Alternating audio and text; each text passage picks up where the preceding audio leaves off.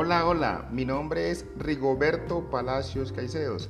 En este momento eh, voy a realizar el segundo podcast de tres que debo presentar, el cual tiene como título Pensamiento crítico en mi desempeño profesional. El pensamiento crítico en mi vida profesional creo que es puesto en práctica al iniciar la clase de una forma no conservadora preguntando a los estudiantes cómo les fue en su casa, qué actividades realizaron, cuál fue la que más les encantó y por qué. Lo hago de esta forma con el ánimo de despreocuparlos, que estén más tranquilos en el aula, que puedan compartir con sus compañeros sus actividades que ejecutan en casa y de antemano, con lo que ellos responden, al final les pregunto, ¿leyó algo? ¿Y a qué horas arregló los útiles de hoy?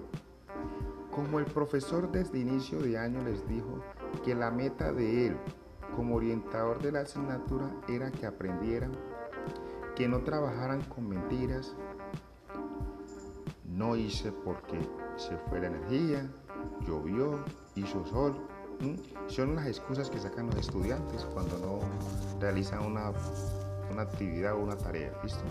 Por lo siguiente, que si no hacían la tarea, el profesor, como desconocía eso, les preguntaría y que iba a pasar la pena delante de sus compañeros al no responder cuando le preguntaran, ni de memoria, ni leyendo lo que tiene escrito, y que fueran claros, que si no habían hecho la tarea, que avisaran antes de entrar a, a clases o apenas el profesor llegara, lo llamaran y de una le informaran la situación. Ellos son estudiantes muy receptivos, por lo tanto, lo que el docente les diga lo ponen en práctica. Por eso es que el docente debe pensar en formar y enseñarle a los estudiantes lo real, lo que se vive en esta esfera. Cómo quedar en ridículo con excusas rebuscadas que eso baja la autoestima debido a que nosotros mismos nos sentimos mal con la mentira, ya que nuestra conciencia nos ataca constantemente.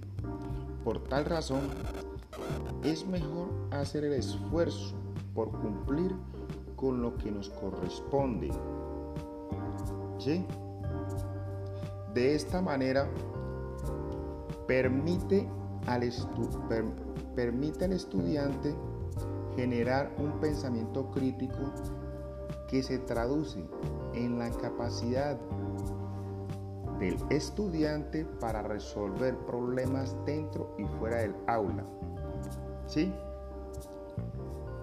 Pienso que, que pensar críticamente como docente está enfocado en salir de lo rutinario o conocido por todos que creen que es lo correcto de hacer por cuanto en el instante que se plantea algo distinto, le llueven las críticas. Por ejemplo, un estudiante que en lo que va de la COVID no ha presentado ni una actividad en alguna asignatura, la cual omito el nombre, pero uno como director de curso sabe que está fallando pero antes de lo acontecido, él asistía a la institución.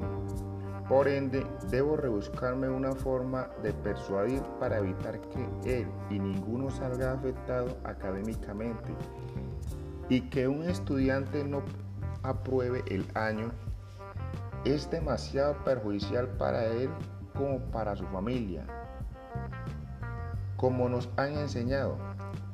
¿Sí? La información está en las redes, cada cual ve en qué momento se apropia de ella y le saca el mejor provecho. Así que por una nota no se puede truncar el futuro de un alumno. Considero que lo más importante es depositar confianza, apoyarlo, ¿sí? En lo más que se pueda ya que vive en zona rural de familia campesina, luchadora, que requiere apoyo de uno como docente en la formación del niño. Muchas gracias y espero que les haya gustado.